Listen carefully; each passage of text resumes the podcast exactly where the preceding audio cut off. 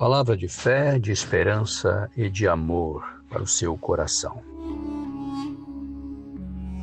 Queridos irmãos, ontem nós vimos sobre a vida de José sendo marcada pela bênção do Senhor em várias situações.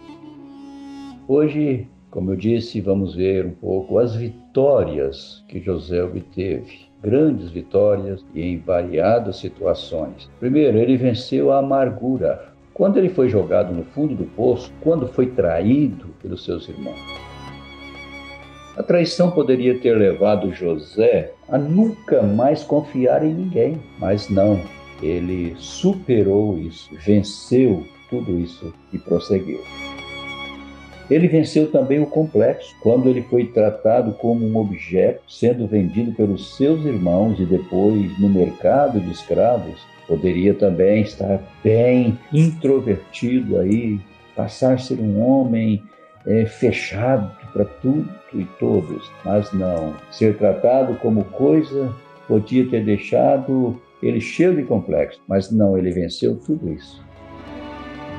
Venceu também a tentação tentação de se tornar um espertalhão na casa de Potifar. Teve oportunidade para isso, para satisfazer os seus prazeres, mas não, ele não caiu nessa tentação. Ele venceu a tentação de viver como um malandro, um espertalhão, e foi temente a Deus. Ele venceu também a depressão, quando jogado numa masmorra, num cárcere, quando deixa de ser escravo livre para se tornar um escravo prisioneiro, poderia entrar numa depressão profunda, né? caindo, perdendo, injustamente principalmente. Mas não, ele sobrepôs tudo isso, ele saiu por cima e não deixou ser vencido pela depressão.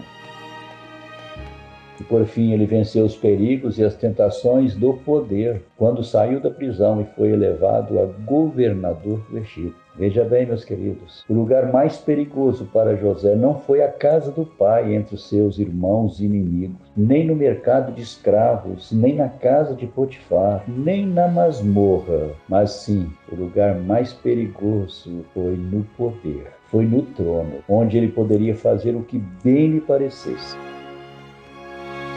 Muitas pessoas, quando chegaram no poder, né, elas se tornaram totalmente diferentes, alheias às outras pessoas, indiferentes, orgulhosas, se tornaram pessoas até perigosas, déspotas, autoritárias, levianas, etc.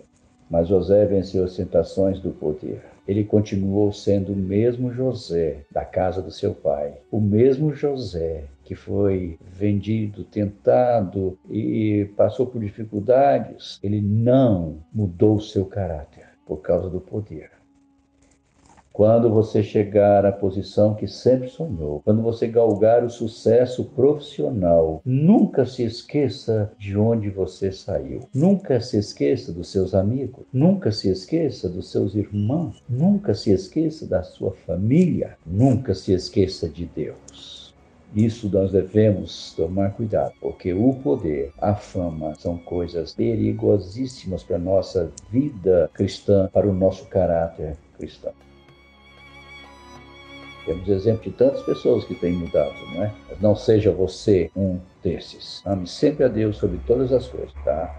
E ame as pessoas como a você mesmo, tá bom? E Deus abençoe você. Graça, paz e saúde a todos é o que eu desejo nesse dia. Um forte abraço.